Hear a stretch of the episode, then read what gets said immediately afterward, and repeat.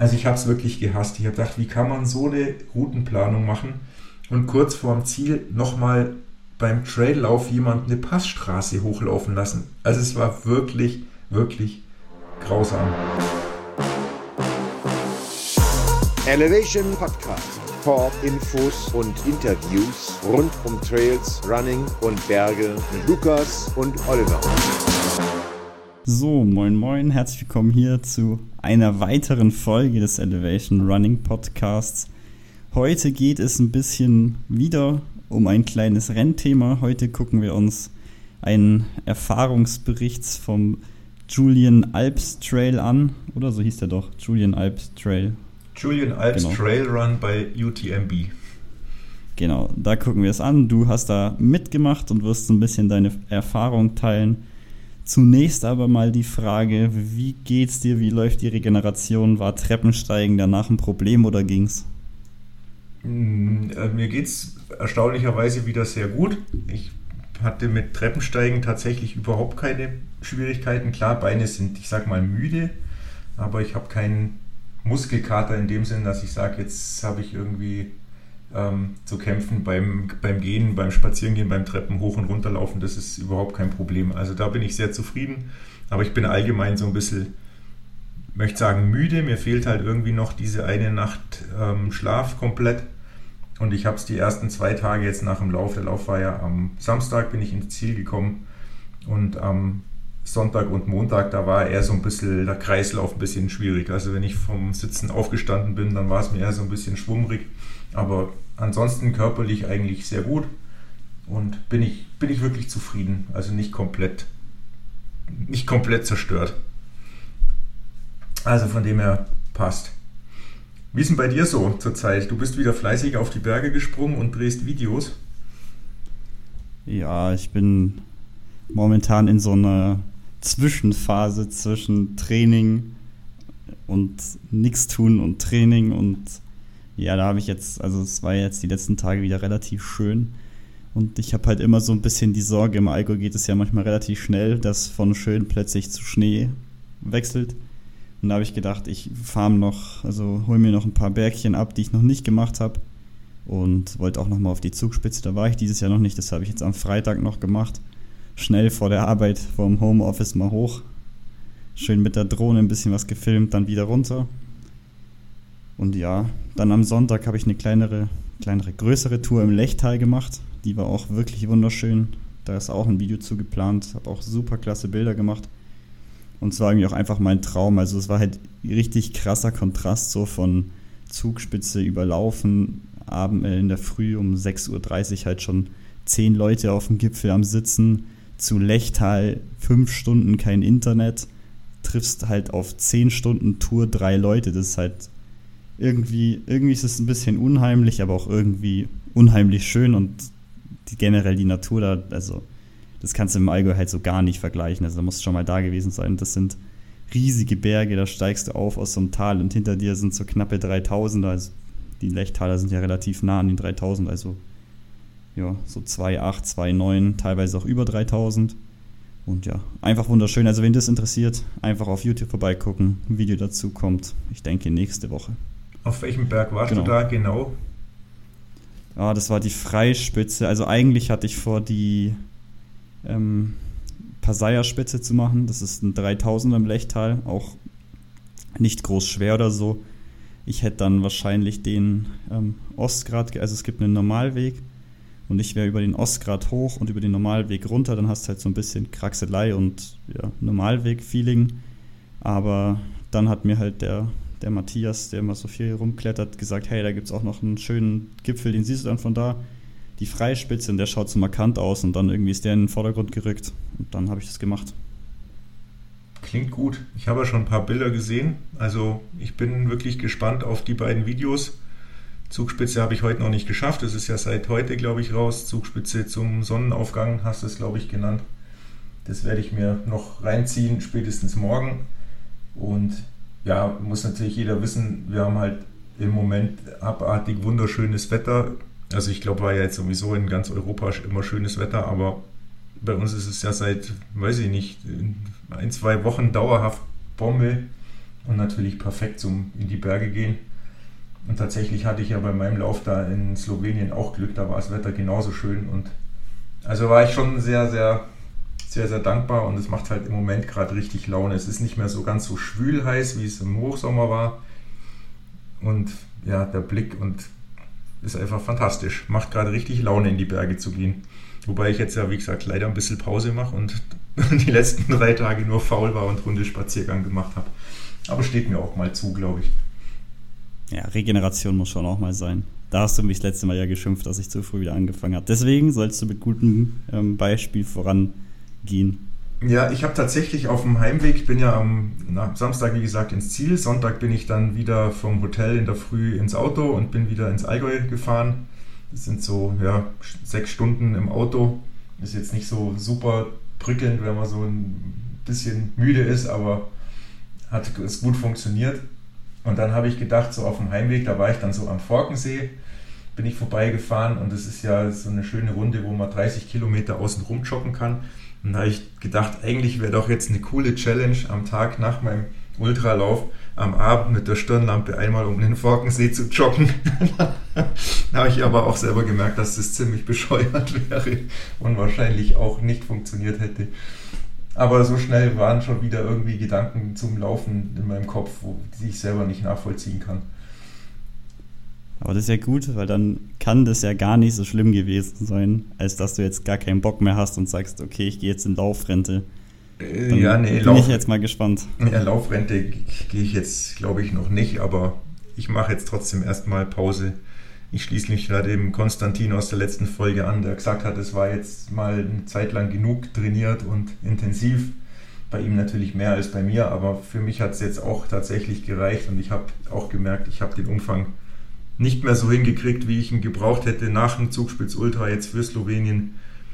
Und es ist jetzt dann auch mal, auch mal schön, ein bisschen runterzufahren. Und wenn das Wetter dann auch nicht mehr so gut ist und wieder früher dunkel, sich nicht so einen Stress machen zu müssen, zu sagen, ah, ich muss jetzt wieder raus und ich muss Umfang machen. Also ich werde es jetzt, glaube ich, schon auch genießen und mehr nach Lust und Laune trainieren und wieder mehr auf die Rolle, auf Zwift und da ein bisschen Radrennen fahren mit meinen Zwift-Kollegen. Da freue ich mich jetzt auch schon wieder drauf. Also, Aber reizt dich das dann, die Zugspitze nächstes Jahr nochmal, oder sagst du, nee, das Ding ist durch, einmal habe ich das abgegrast und jetzt reicht mir das?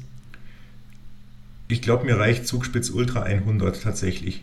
Das war, war ein tolles Erlebnis und ich kann das für mich, diesen Lauf, den kann ich für mich nicht mehr toppen. Eine bessere Zeit reizt mich nicht und das Erlebnis kann nicht besser werden, als es dieses Jahr war. Von dem her, nee, ich glaube nicht, dass ich den Lauf, vielleicht laufe ich, wenn das in meine Planung passt, was ich mittlerweile auch nicht glaube, den irgendeine kürzere Strecke vom Zugspitz, weil es halt einfach dort eine coole Stimmung ist als Vorbereitungslauf, aber den 100er habe ich nicht auf dem Schirm, nein.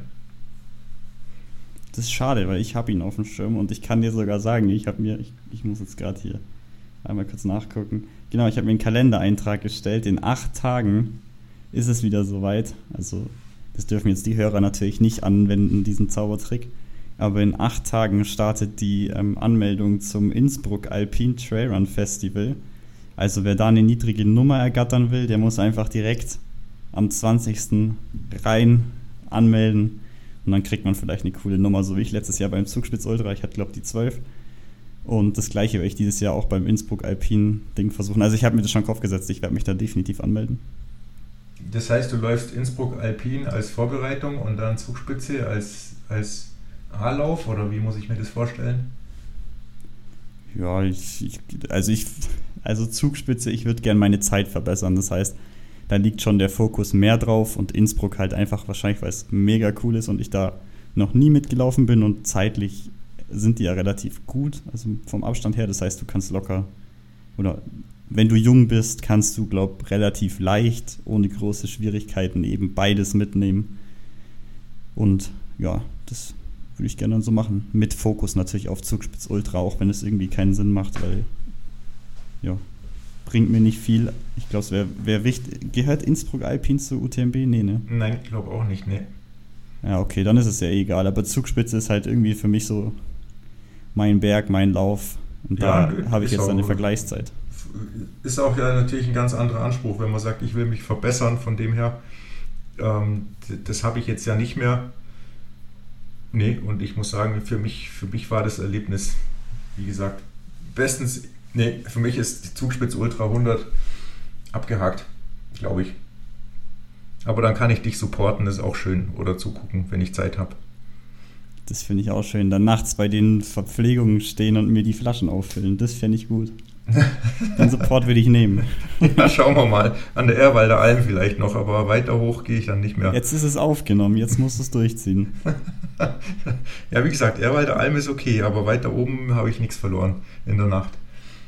Da kommt ja dann eh lange nichts. Also von dem her passt es schon.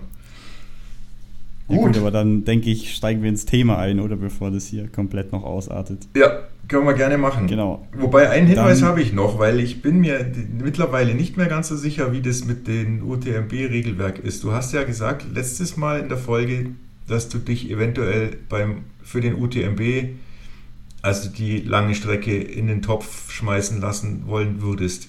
Und ich bin mir nicht sicher, ob das mit deinem Cut 100 Ding reicht. Also ich glaube fast, man braucht eine 100-Meilen-Wertung, um sich fürs, für den Hauptlauf UTMB bewerben zu können. Aber sicher bin ich mir leider auch nicht. Und es steht auch nirgends. Aber das musst du noch mal rausfinden. Nicht, dass du denkst, du kannst dich da in den Topf schmeißen und es geht am Ende gar nicht. Ja gut, aber wenn es nicht geht, dann lasse ich es und dann okay. muss ich halt nee, noch ich irgendwie 100 Meilen mitnehmen, weil ich also nur sagen. ich will jetzt nicht 100 Kilometer mich da anmelden, da habe ich keine Lust drauf. Also wenn, mache ich es gescheit einmal richtig und dann passt es, aber also ich, ich, muss jetzt nicht hier TDS, CCC, muss nicht unbedingt sein. Da gibt es auch Sachen bei uns in der Nähe, die auch schön sind. Ja, passt. Gut. Okay, Gut. also dann ab ins Thema, oder? Genau, dann, also wie gesagt, heute geht es ja um den Julian Alps Trail oder Julian Alp Trail. Ähm, würdest du einfach mal grob erklären, um was es da genau geht, für die Leute, die wieder jetzt vom Laufen nicht so viel Plan haben und trotzdem zuhören, was, um was geht es bei dem Ding, was ist das? Ja, der, die Julian Alps, das so nennen sich dort in der Region, wo ich in Slowenien war, also wo der Lauf stattfindet, nennt sich diese Gebirgsregion einfach so. Also anscheinend ist es ein Teil der Alpen und die nennen das die, die Julian Alps oder das heißt so. Und das ist quasi, wenn man von Deutschland nach Slowenien fährt, also ich sag mal so Deutschland von, wir wohnen ja jetzt ganz unten in Deutschland im Süden, quasi nach rechts rüber Richtung Salzburg, also Österreich. Und dann geht es äh, runter nach, ähm, ja, so schräg nach unten durch Österreich durch. Dann kommt man irgendwie durch Linz, glaube ich, durch. Und dann ist da unten die slowenische Grenze.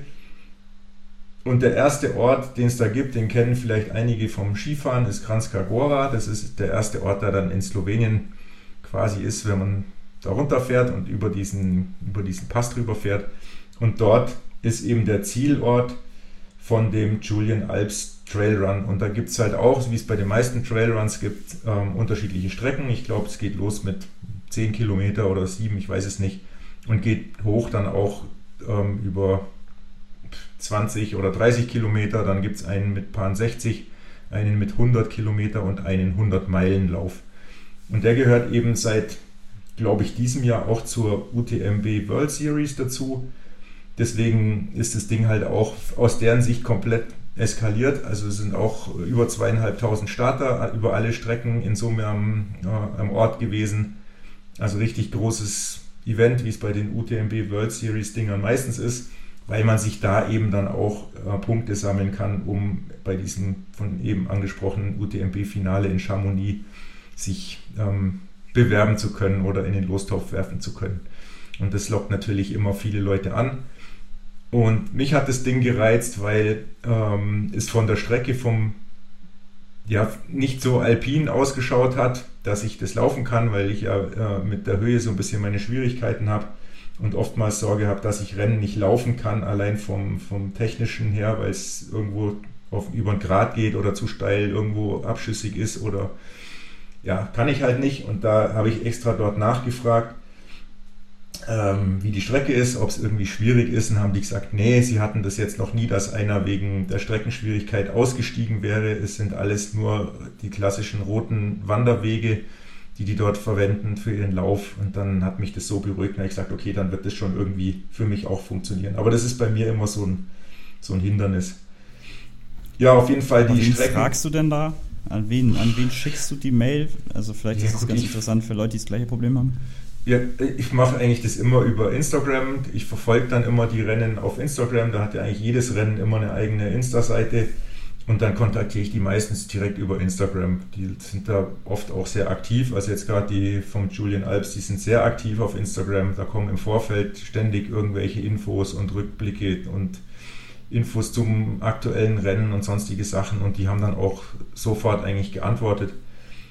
Und da habe ich gesagt, komm, ich will nochmal eben, das hatte ich in einem anderen Podcast auch schon erwähnt, nachdem ich die Zugspitz Ultra 100 geschafft hatte, habe ich gesagt, komm, ich will mir zumindest die Möglichkeit schaffen, äh, mich in, in Chamonix bewerben zu können für den CCC oder für den UTMB. Ob ich es machen will, weiß ich noch nicht, aber ich brauchte halt auf jeden Fall noch einen 100 Kilometer Lauf aus der UTMB World Series. Und dann habe ich gesagt, komm, dieses Jahr kann ich die 100 Kilometer rein vom Körper her laufen. Habe ich in der Zugspitze ja gesehen, dass es funktionieren kann. Na, ich dachte, komm, ich probiere es jetzt eben nochmal bei so einem UTMB-Lauf um mir da die Punkte zu, zu sichern, wenn ich es schaffe. Und dann kann ich mir jetzt im Nachgang über oder könnte ich mir im Nachgang überlegen, ob ich Chamonix laufen möchte oder nicht. Und das wollte ich einfach noch mir offen halten. Und da hat es eben gepasst. Es war ein ordentlicher Abstand zum Zugspitz Ultra. Ich glaube, acht Wochen später, also genug Zeit zum Regenerieren. Und von der technischen Anforderung nicht so krass, dass ich sage, das schaffe ich nicht aus alpinen Gründen. Genau. Und warum hast du genau den ausgesucht? Und also hätte es nicht näher noch was gegeben? Na, es gab halt genau der jetzt. Es gab halt leider nichts, was wirklich näher war. Ich hatte dann auch schon natürlich den Cut 100 angeguckt, aber der war mir irgendwie auch zu nah am Zugspitz Ultra dran, zeitlich gesehen.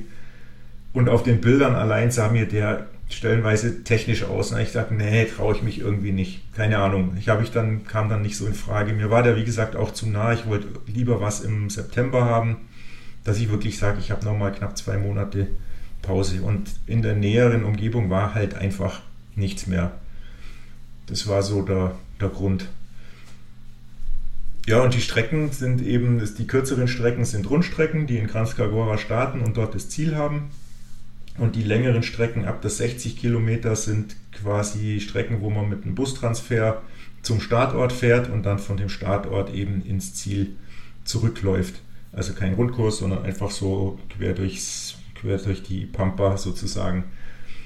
Und ja, beim, beim 100er, den ich, wo ich mich angemeldet hatte, der offiziell hat er, glaube 98,5 Kilometer und knapp 4.500 Höhenmeter.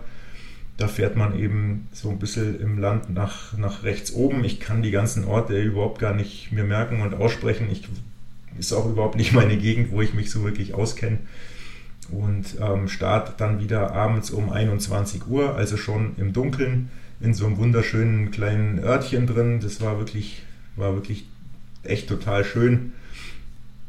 Das Schockierende war bloß irgendwie, mit dem Bus-Shuttle fährt man halt um 19 Uhr in Kranjskagora los. Da ist es dann noch hell und die Sonne geht gerade so unter. Und man läuft, man fährt ja im Prinzip so ganz grob, ich sag mal, die, die Strecke ab, natürlich im Tal, aber man sieht dann linksrum die Berge und weiß dann, okay, da muss man drüber laufen.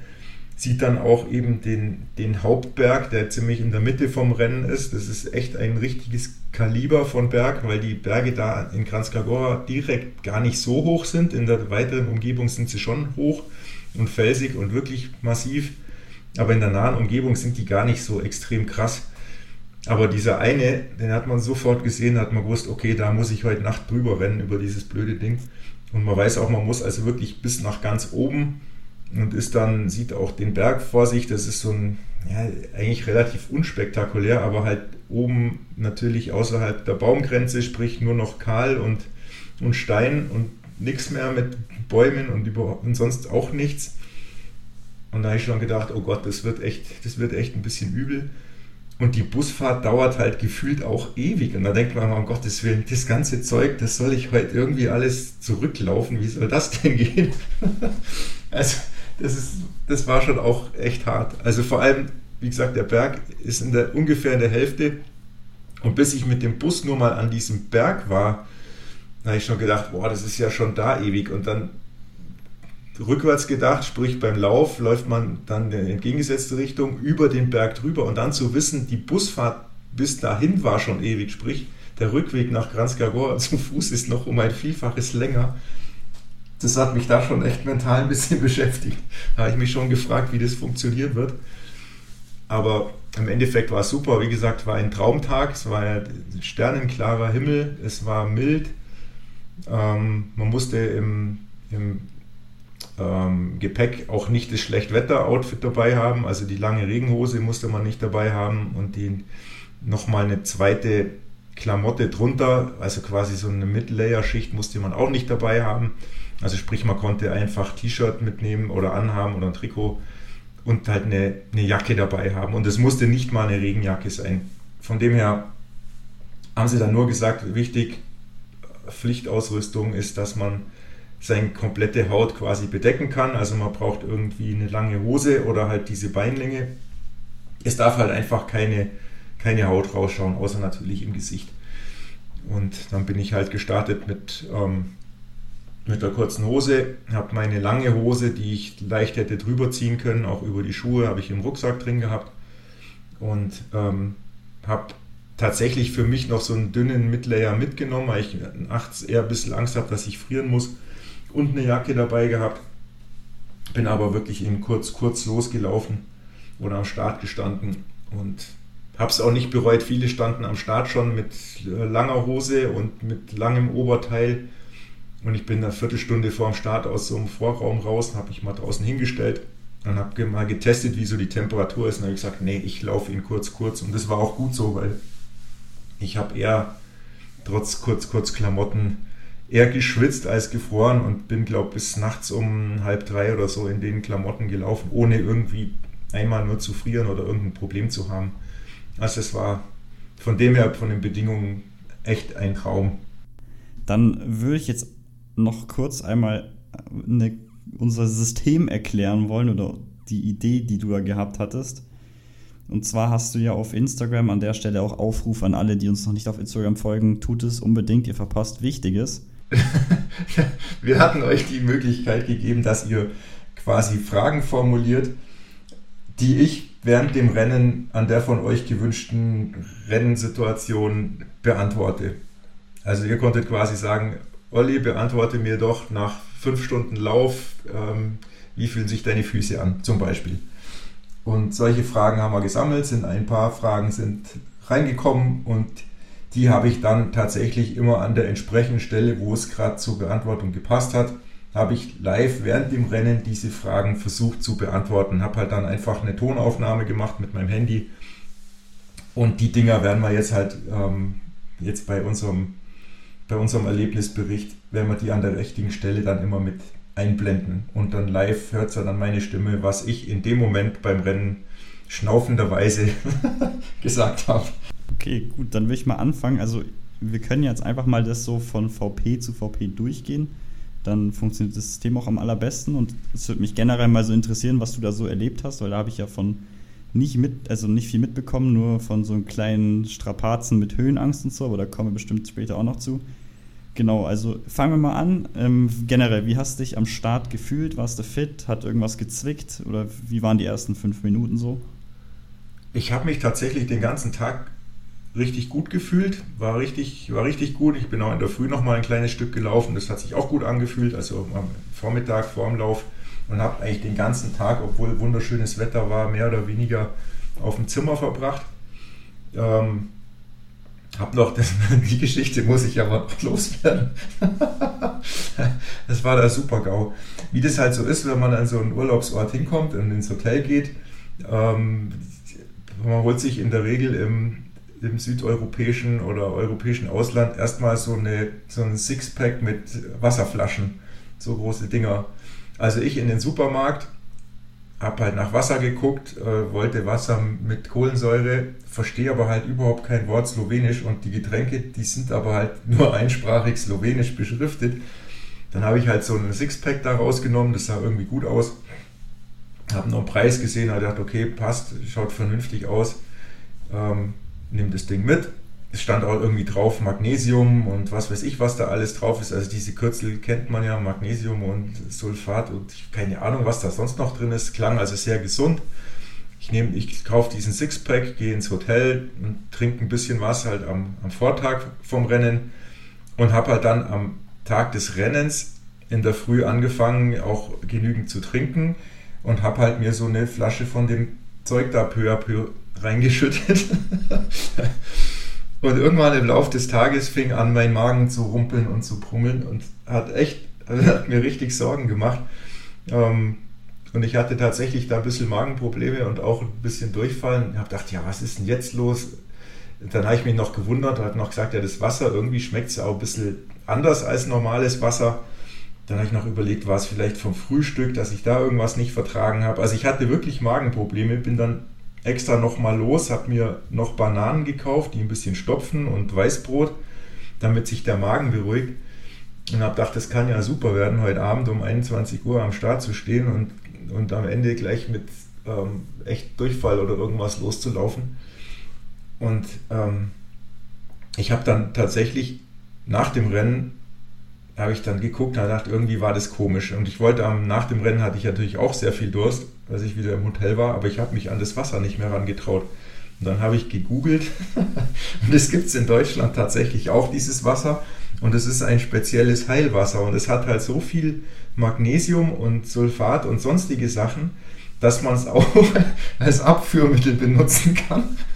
Und da steht halt drin, wenn man halt Verstopfung oder Verdauungsprobleme hat, dann soll man halt ja, so vorm Frühstück ähm, und danach irgendwie ein, ein, Glas voll trinken und dann, ja, dann löst es halt die Verdauungsprobleme. Und das habe ich halt nicht gewusst, habe mir eine ganze Flasche davon reingekippt und ja, das Ergebnis habe ich dann habe ich mitbekommen. Also das Zeug funktioniert auf jeden Fall. Ja, so war das am Start. Aber trotzdem, ich habe mich äh, von ansonsten körperlich super gefühlt hatte ein bisschen Sorgen mit dem, mit dem Magen, dass der nicht hält, aber war am Ende dann auch nicht wirklich ein Problem. Ich musste einmal unterwegs nochmal in die Büsche, aber das hat mich überhaupt nicht behindert in keinster Weise und ansonsten ging es wirklich vom Magen her super. Und ich stand am Start und war dann auch, ja, ich war nicht sicher, dass das ein Erfolg wird, dieses Rennen, weil ich nicht wusste, was kommt auf mich zu. Aber ähm, spätestens dann, als ich da im Startblock stand und die Stimmung da war, das war halt schon auch wieder echt genial. Und in dieser Altstadt und es war diese alten Häuser und alles beleuchtet. Vielleicht habt ihr auch die Bilder auf Instagram gesehen und dann noch kurz mit Lukas ähm, geschrieben und ich glaube, der Margit meiner Frau auch noch Bilder geschickt. Und dann die laute Musik, die da spielt. Also die Stimmung ist halt schon immer genial. Also dann fängt es dann schon wirklich an zu kribbeln und dann sieht man die anderen sind alle angespannt und man wird selber auch heiß und dann hatte ich richtig, da hatte ich dann richtig Bock drauf auf das Ding.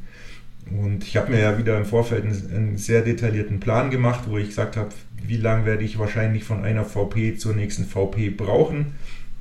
Nicht als Tempoplan, damit ich sage, wie, wie schnell oder langsam ich bin, sondern einfach damit ich weiß, wie lang brauche ich von einer VP zur nächsten, um daraufhin meine, meinen Ernährungsplan aufzubauen. Dass ich halt weiß, okay, bin ich anderthalb Stunden unterwegs, dann trinke ich halt, ja, ich sag mal, anderthalb Flasks und, und esse ein Gel.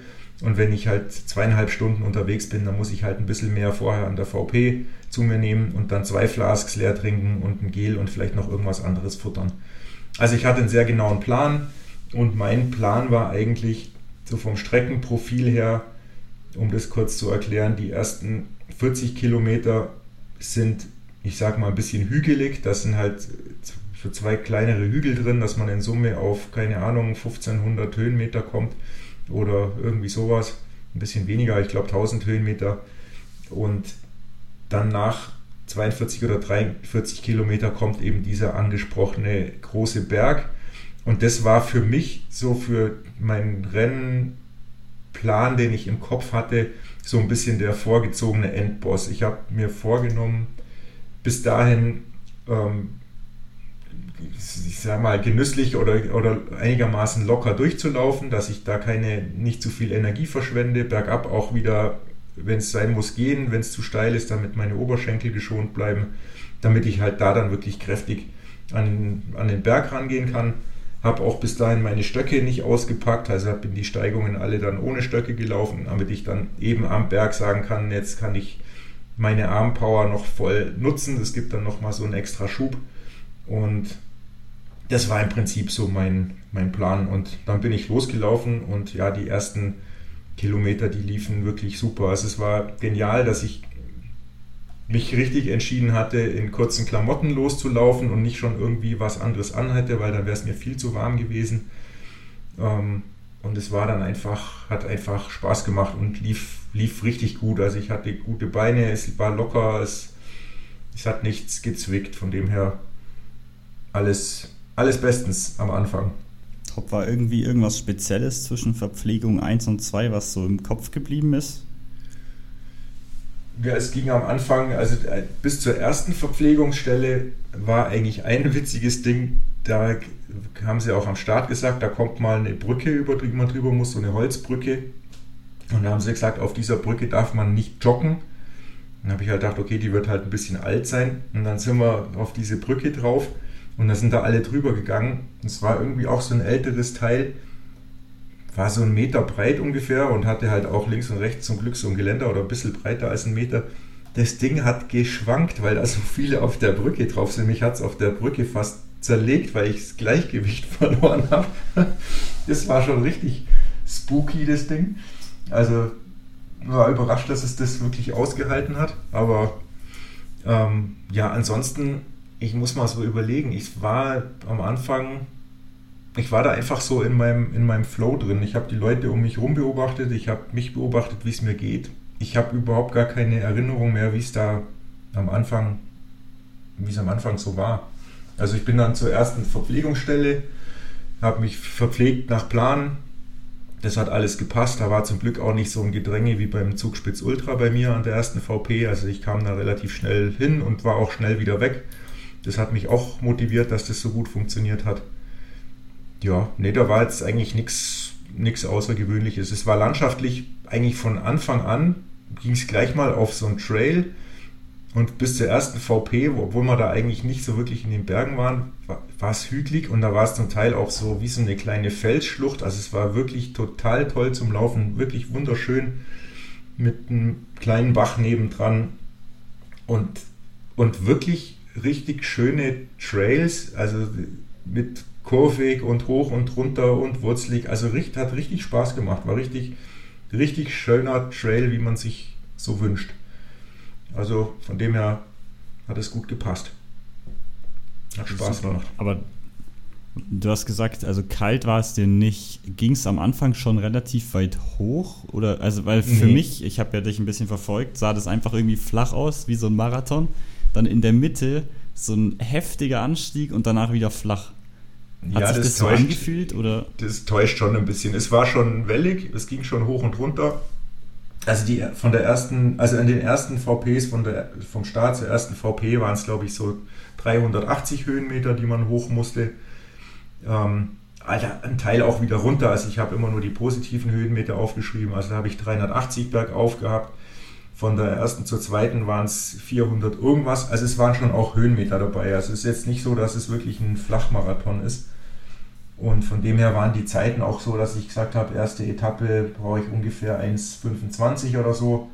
Das habe ich dann, das hat auch fast auf die Minute genau gepasst. Also ich bin da locker gelaufen und hatte ziemlich exakt diese Zeit.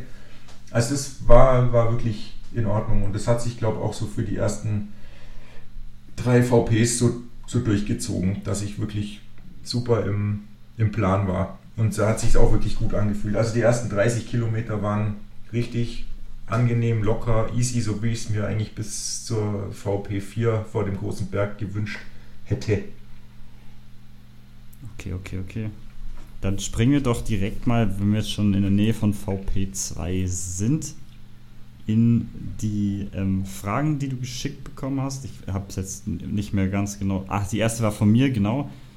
Ähm, wohin würdest du auswandern, wenn eigentlich so alles egal wäre?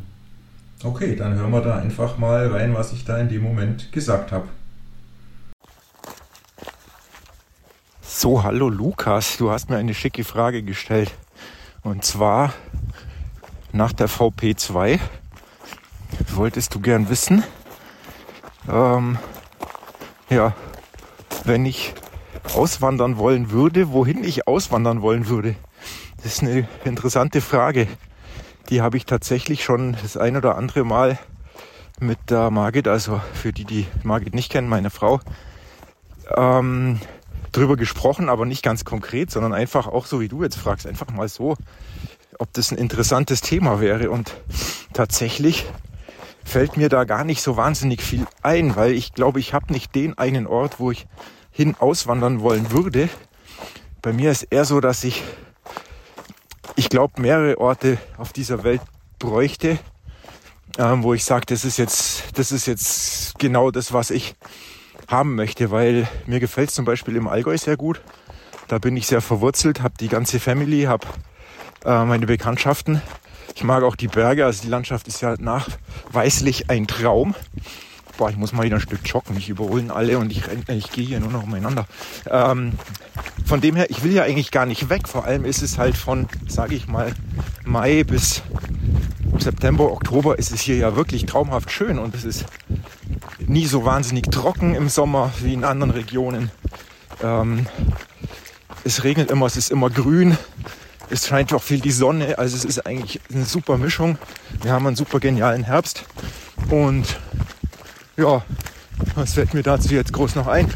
Im, Herbst und Winter, sprich also Spätherbst, ab November muss ich das Allgäu nicht haben, weil es ist frustrierend.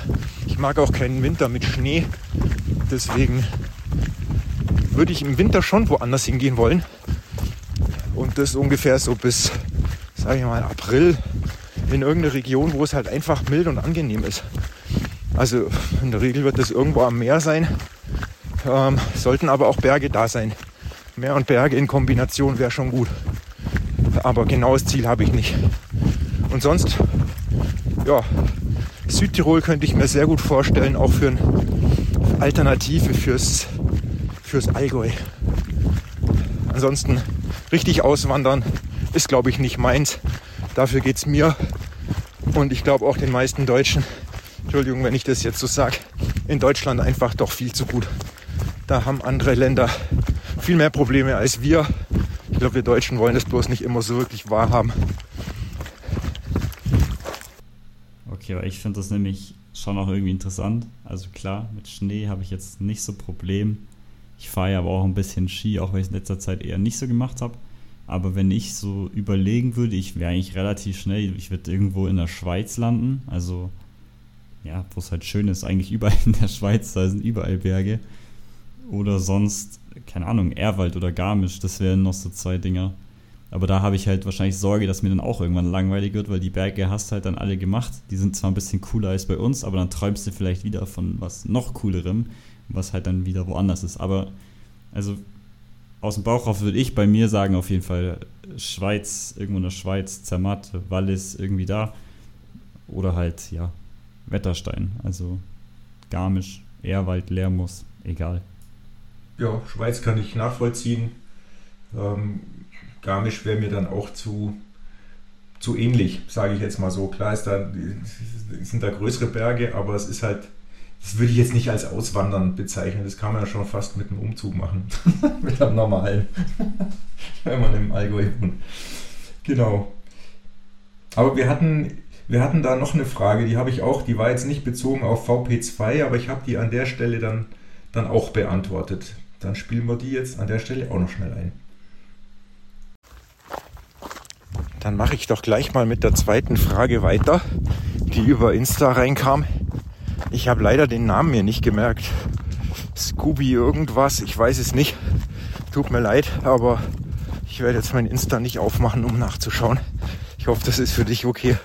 Die Frage war, wie ich vorbeuge gegen ähm, Wundreiben der Oberschenkel oder Wundreiben Gesäß. Ähm, ja, also da tut mir leid, da habe ich gar keine richtige Antwort, weil das Problem habe ich so gesehen nicht. Also ich kenne das wirklich nicht, dass meine Oberschenkel sich wundreiben. Ähm, drum tut mir leid, dass ich da keine richtige Antwort geben kann und spekulieren macht auch wenig Sinn. Vielleicht hat der Lukas eine Idee, die er in der nächsten Folge mal präsentieren kann. Also ich habe leider keine Antwort auf deine Frage, tut mir sehr leid, aber ich wollte sie trotzdem vorlesen, weil ich mich ja freue, wenn wir Feedback und Fragen reinkriegen. Dankeschön. Ja, also wie gesagt, es tut uns leid oder tut mir leid. Ich habe auf die Frage mit dem Scheuern und Reiben keine Antwort. Aber Lukas, hast du denn eine? Hast du, kennst du das Problem oder jemanden, der es hat? Und hast da eine Lösung? Nee, also ich, ich kenne es ehrlich gesagt auch nicht. Also bei mir ist es, wir haben ja davor kurz gesprochen, du hast gesagt, eher so bei dir die Füße und das kann ich auch nachvollziehen. Da habe ich auch eher Probleme. Und da hilft halt irgendwie ein Blasenpflaster oder so. Es gibt ja auch so so Salben, gibt es nicht so Hirschteig, habe ich gehört, aber ich weiß jetzt nicht, wie, wie gut das hilft. Ich habe das noch nie ausprobiert. Das wäre vielleicht noch eine Möglichkeit, aber wie gesagt, ich habe das Problem nie gehabt und deswegen, Gott sei Dank, mich damit nie irgendwie auseinandersetzen müssen. Deswegen kann ich leider da auch nicht wirklich irgendwie einen sinnvollen Hinweis geben. Eventuell, was mir vielleicht auch noch aufgefallen ist, also gegen Reiben, das ist kann oft am Rucksack liegen. Da habe ich manchmal auch Reibespuren quasi am, ja, auf der Schulter oder so. Und ich kenne es halt auch von T-Shirts, wenn die irgendwie einen komischen Druck haben, dass es dann am Rücken reibt. Aber es gibt halt so viele Stellen am Körper, wo es dann unangenehm werden kann, wenn irgendwas reibt. Deswegen kann ich leider auch nicht genau was zu sagen. Wann, wann war denn der, dieser, dieser böse Anstieg? Wann ist der passiert? War der vor der Hälfte? Der war doch ziemlich genau bei der Hälfte, oder? Ja, genau. Es war im Prinzip ab der Verpflegungsstelle 4. Das war auch so eine, ähm, so eine größere Verpflegungsstelle. Da kamen auch die 100 Meilen Leute vorbei und da war auch die Stelle, wo man seinen Dropback ablegen konnte. Also relativ früh eigentlich bei 42, 43 Kilometer. Da habe ich mich erst noch ein bisschen gewundert, aber die haben halt auch gesagt, ja, das ist halt gut, weil ähm, da kann man nochmal sich ja, frische Klamotten anziehen, man kann ähm, sich vielleicht nochmal irgendwie ein spezielles Essen in Dropback reintun, was man vor dem langen Anstieg braucht. Weil bis dahin waren halt die Verpflegungsabstände zwischen anderthalb und zweieinhalb Stunden ungefähr immer. Und von der VP4 ging es dann eben hoch auf diesen Berg ähm, bis nach ganz oben auf den höchsten Punkt des Rennens. Und das sind dann in der Etappe fast 2000 Höhenmeter, die man ohne Verpflegungsstelle machen muss. Also das 1750 oder 1800 Höhenmeter, die man da fast am Stück bergauf sehr steil gehen muss. Und ähm, die haben auch gesagt, die eben deswegen auch, ich musste auch eben eine lange Hose und Jacke dabei haben, weil sie gesagt haben, es ist zwar unten mild, aber oben logischerweise bei dem Höhenunterschied kann es halt zwischen 0 und 5 Grad haben. Natürlich trocken, das war der große Vorteil, dass es keinen Schnee oder irgendwas gab. Aber ähm, das war halt so dieser, dieser Endbossberg, wo man eben diese 1750 Höhenmeter auf 9 Kilometer bergauf muss. Wobei da sogar noch ein kurzes Stück flach und ein kurzes Stück bergab auch nochmal drin war. Also die, die effektive Steigung im Schnitt war da an dem richtigen Berg mit Sicherheit dauerhaft für, für 1500 Höhenmeter mit über 20 Prozent, zum Teil auch deutlich mehr. Also es war richtig, ein richtig ätzender Berg und ich hatte da schon gerechnet, dass ich für den Berg, das klingt jetzt verrückt, aber dass ich da 3 Stunden 45 hoch brauche, das klingt jetzt wahnsinnig viel, aber bei der Steigung geht man halt geschwindigkeitsmäßig extremst langsam. Also da ist man ja deutlich unter, wie soll ich, weiß gar nicht, deutlich unter, ähm, unter normalem Spaziergehtempo. Und dementsprechend ergibt sich halt für 9 Kilometer trotzdem eine ewig lange Zeit. Und deswegen war das so mein, mein Endboss-Gegner. Und an der VP4 bis dahin, da ging es nochmal die letzten paar Kilometer durch den Ort flach. Da ging es mir schon irgendwie gar nicht mehr wirklich gut. Also habe ich schon gemerkt, meine Beine sind irgendwie schwer ähm, und so, ja, wie soll ich sagen, im Bereich um die Hüftmuskulatur obenrum. Also Hüftbeuger und so, die haben irgendwie gezogen. Das kenne ich so irgendwie gar nicht. Da war ich tatsächlich verunsichert. Und dann haben auch ein paar Leute mich so eher ein bisschen überholt oder ich musste kämpfen, dass ich da dranbleibe an denen. Und dann habe ich schon überlegt, boah, ich weiß gar nicht, wie ich, wie ich diesen Berg da hochkommen soll, geschweige denn von da weg noch 60 Kilometer bis ins Ziel rennen soll. Und dann war eben diese große Verpflegungsstelle und dann bin ich da schon reinmarschiert und habe gedacht, okay, jetzt mache ich hier einfach mal länger Pause. Ich muss wieder, ich muss wieder ein bisschen runterkommen von meinem Frust und von meiner Müdigkeit. Und meiner Erschöpfung und muss schauen, dass ich mich gut ernähre da drin, damit ich irgendwie diesen Berg schaffe. Und dann bin ich halt da rein. Es war dann so eine, so eine ja, Sport-Turnhalle. Im Vorraum war halt die Verpflegung aufgebaut. Da gab es dann auch warmes Essen, gab auch tatsächlich glutenfrei irgendwas und es gab ja, was Veganes. Und es gab auch irgendwas mit Fleisch, also wirklich so eine warme Suppe oder irgendwas oder ein Eintopf. Und natürlich alle möglichen anderen Sachen. Und dann bin ich halt erstmal rein in die Halle zum Dropback, also zu meinen, um, zu meinen Wechselklamotten. Das war dann das einzig Schlechte an dem Lauf. Die hatten die Dropbacks, die hatte jeder die gleiche Tasche. Also man musste, es war quasi wie so ein großer Sack. Hat jeder bekommen, war mit der Nummer ausgeschrieben, also alle sahen gleich aus. Und die waren so aufgereiht in mehreren Reihen durch die, durch die Halle verteilt. Aber die Pappnasen haben tatsächlich die nicht sortiert. Also sprich, die lagen willkürlich irgendwo rum. Ich habe fünf Minuten lang nur mein Dropback gesucht. Hat mich tierisch aufgeregt, aber gut, war halt dann so. Im Endeffekt war es wurscht, weil ich habe eh lang Pause gemacht. Ähm, es lagen auch irgendwie ein paar andere, die lagen da auf Weichbodenmatte und haben halt irgendwie wirklich versucht zu schlafen. Kann auch sein, dass das welche von den 100 Meilen waren. Das habe ich jetzt natürlich nicht erkannt. Und dann habe ich mich da halt, ähm, habe ich tatsächlich meinen, weil ich wirklich viel geschwitzt hatte, weil es so mild war, mein, meine Klamotten gewechselt, also halt ähm, zumindest das T-Shirt getauscht, ein frisches angezogen, habe dann auch, weil ich wusste, jetzt geht's in die Höhe, meinen, meinen dünnen Pulli ähm, drüber gezogen, also wirklich so einen ganz, ganz dünnen Base Layer noch drüber gezogen, dass ich was Langärmliches anhab. Ähm, und bin ansonsten aber halt mit meinem Stirnband und Stirnlampe dann wieder in den Vorraum marschiert, habe ähm, hab noch irgendwie ein Gel gegessen aus meinem Dropback raus, habe meine Flaschen dann eingepackt, die ich noch dabei hatte, weil ich bin das ganze Rennen mit zwei Flaschen bis dahin gelaufen und habe dann dort noch zwei weitere Flaschen mit Pulver mit dazu genommen, wo Mortengel drin war, äh, oder Mortengetränk. Pulver, die habe ich dann noch mit Wasser aufgefüllt, dass ich also quasi mit vier vollen Flaschen auf diese lange Etappe den Berg hoch unterwegs sein kann. Und dann habe ich mich vorne hingesetzt, habe mir da eine Suppe geholt, habe mich auf irgendeinen so Mattenwagen gehockt und war, ich war echt kaputt. Ich saß an der Stelle und war kaputt und habe gezweifelt, ob das Sinn macht, nochmal loszulaufen. Ähm, habe dann ein bisschen mit mir gehadert, habe nochmal einen zweiten Teller Suppe mir geholt und dann habe ich halt irgendwann gesagt, ja egal, es, es hilft ja nichts, ich probiere es halt, ich watschel halt jetzt einfach los. Und dann bin ich gefühlt nach einer Viertelstunde Pause oder was, bin ich dann wieder mit meinen Sachen losmarschiert. Und dann ging es halt los in Richtung zu diesem Berg. Also erstmal noch im Ort, so einen kleinen Anstieg hoch und ein paar Höhenmeter. Das waren, weiß ich nicht, 150 Höhenmeter, die es hochging. Oder 200, relativ steil. Dann ging es das gleiche hinten wieder runter. Und dann ging es eben auf diesen, auf diesen Berg in einem Stück steil nach oben.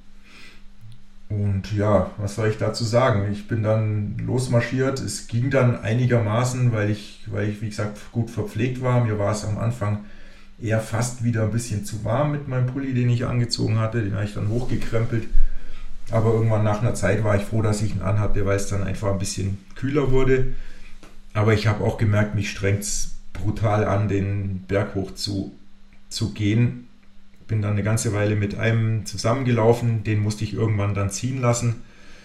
Ähm, und dann kam irgendwo eine Stelle mal, wo es, es war immer relativ vernünftig zum Laufen. Ich würde mal sagen, so, so um die 20% Steigung. Und dann bog der, machte der Weg so einen leichten Linksknick nach oben und dann wurde es richtig steil. Also da wurde es dann so richtig stufig. Und an der Stelle habe ich mich hingestellt und habe auf hab auf meine Uhr geguckt, wie viel Höhenmeter ich schon habe. Ich habe gedacht, ich wäre vielleicht schon so bei 1400 Höhenmeter oder so, die ich ähm, oben bin. Sprich, also ganz oben sind 2200. Und ich dachte, vielleicht bin ich bei 1400 oder so in der Höhe. Und dann war ich gerade mal bei 1080. Und dann ich boah, das darf nicht wahr sein. Und ich war so kaputt. Und dann dachte ich, ich muss jetzt noch über 1000 Höhenmeter da hoch. Und da habe ich auch gedacht, was machst du jetzt? Jetzt, jetzt kannst du noch umdrehen und wieder runtergehen. Habe ich überlegt, ja, was will ich dann da unten? Da ist auch kein Mensch, dann stehe ich irgendwie da unten rum und komme von da auch nicht weg. Dann habe ich egal, lauf halt, lauf halt einfach weiter. Und dann bin ich halt dann, wie Margit immer sagt, schildkrötenmäßig Schritt für Schritt für Schritt bin ich halt dann da hochgestiefelt. Ähm, waren auch nicht mehr so viele Leute erst um mich rum, komischerweise. Da bin ich eine ganze Weile dann alleine. Ab und zu habe ich mal einen überholt, weil auch manchmal Leute sich einfach irgendwo hingesetzt haben und mal ein Gel gegessen haben oder ein Riegel gegessen haben, die dann auch Pause gemacht haben. Und irgendwann war ich dann doch ein bisschen weiter oben, da, da wurde es mir dann tatsächlich ein bisschen kühl. Da habe ich dann meine Mütze rausgeholt und meine Jacke übergezogen, weil es mich dann wirklich fast gefroren hat. Lange Hose habe ich nicht gebraucht. Da habe ich mich da umgezogen und dann kamen eben von hinten irgendwie drei oder vier Italiener. Die habe ich halt an der Sprache erkannt, dass sie Italienisch reden. Und mit denen bin ich dann quasi den kompletten Berg am Ende hochgestiefelt. Und ja, die haben mehr oder weniger genauso gelitten wie ich, aber es war gut in dieser Gruppe zu sein. Die hatten ein für mich gutes Tempo, da war immer einer vor mir und zwei von denen waren hinter mir. Und es war für mich auch gut, weil die Strecke schon echt für mich fast zu technisch war stellenweise. Es war zum Glück ja noch mitten in der Nacht und dunkel und ich konnte nicht immer gut sehen, wie es wirklich runtergeht. Ich habe es natürlich an der Steigung gemerkt und an den Serpentinen, dass es ordentlich steil ist. Und ab und zu konnte man mal so ein bisschen nach unten einen Blick erhaschen und habe gesehen, oh, da geht es ganz schön runter.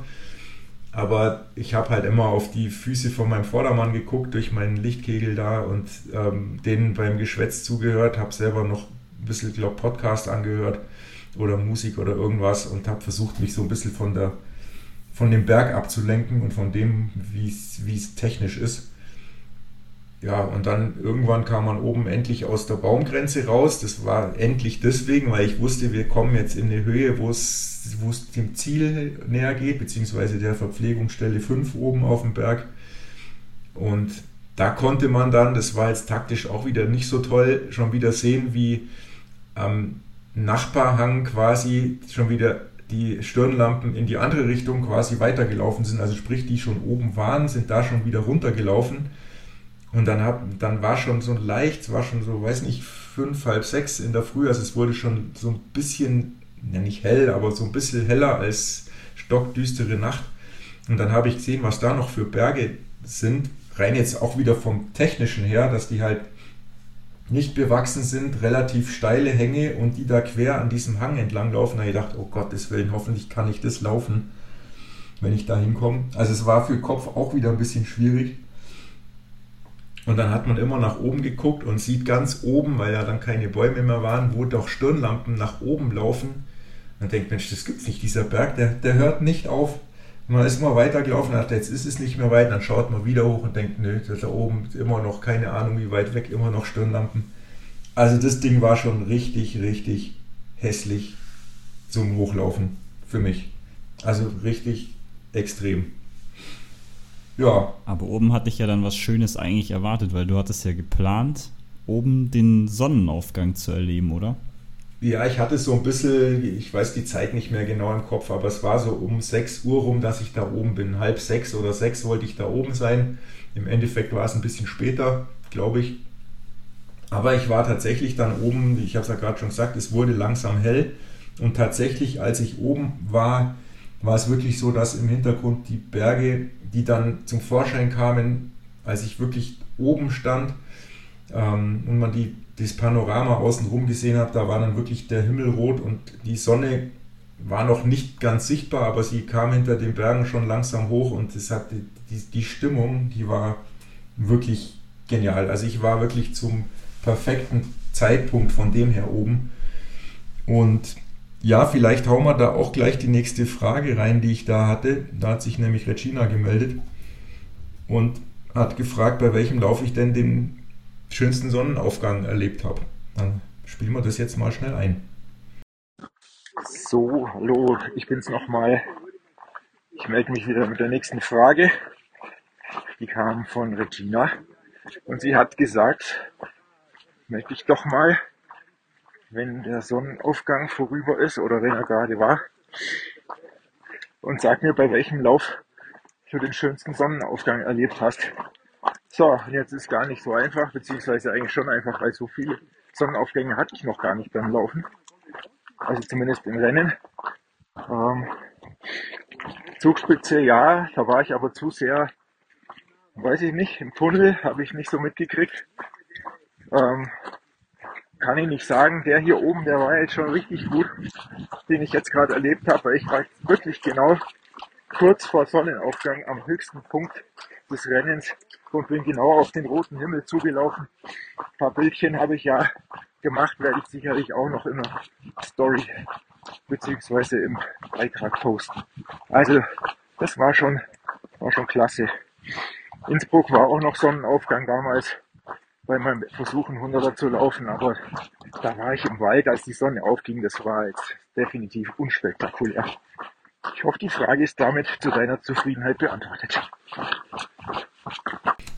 Ja, also wie schon gesagt, es war wirklich sehr, sehr lohnenswert dann da oben und es hat für vieles entschädigt, diesen Sonnenaufgang da oben erlebt zu haben und es wird, glaube ich, auch eine der Erinnerungen sein, die, die bei mir lange im Kopf bleibt, dass halt dieser Sonnenaufgang wirklich für diesen extrem strapaziösen Aufstieg entschädigt hat.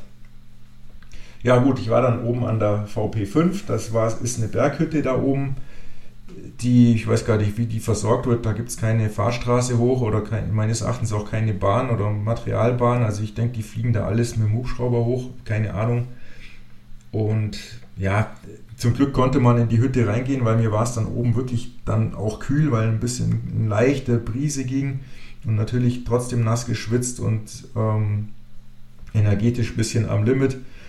Und dann bin ich halt auch da in die Hütte rein und da habe ich auch echt nochmal länger Pause machen müssen und mich hingesetzt und war auch leicht, leicht verzweifelt, weil, ich wirklich erledigt war in dem Moment. Habe dann noch versucht, irgendwie so ein Nutella-Brot zu essen, aber das kriegt man dann auch fast nicht runter. Also habe ich ziemlich lang gebraucht, um da irgendwie was zu mir zu nehmen. Ja, und bin halt dann trotzdem wieder nach, nach einer längeren Pause dann da raus gestiefelt und ähm, aus der Hütte raus. Dann hat es mich erstmal gefroren wie ein Hund, weil in der Hütte war es einigermaßen erträglich von der Temperatur, obwohl die auch nicht richtig beheizt war. Aber dann kam ich erstmal raus und hat es mich richtig gefroren. Aber das war dann auch schnell wieder weg. Das ging dann nochmal, ich weiß nicht, 20 Höhenmeter hoch. Und dann ging es eben in, in den, ja, in einen leichten Downhill, nennen wir es mal so. Es ging dann erstmal wieder ein Stück bergab. Und dann war es eben auch schon hell, also Stirnlampe konnte man dann ausmachen. Und dann ging es halt, ähm, ja, das ist eigentlich das Schöne bei diesem Lauf, immer auf so einem Berghöhenzug entlang, so kann man es eigentlich sagen. Und immer so am, am, ja, auf einer Seite in der Höhe am Hang entlang. Ähm, man hat immer, weil man immer über der Baumgrenze da oben ist, einen, einen tollen Blick auf die Berge und es war halt einfach noch eine super Stimmung, weil dann ging halt die Sonne dann wirklich auf, man hatte die ersten Sonnenstrahlen abgekriegt und sieht dann auch, wie die Berge in der Umgebung alle komplett angestrahlt werden. Hatten fantastische Aussicht in alle Richtungen. Also es war schon richtig, war schon richtig toll. Und ähm, ja, ich war dann erstmal froh, dass ich da oben diesen Berg hinter mir hatte. Das war dann für den Kopf auch gut, dass ich das geschafft habe.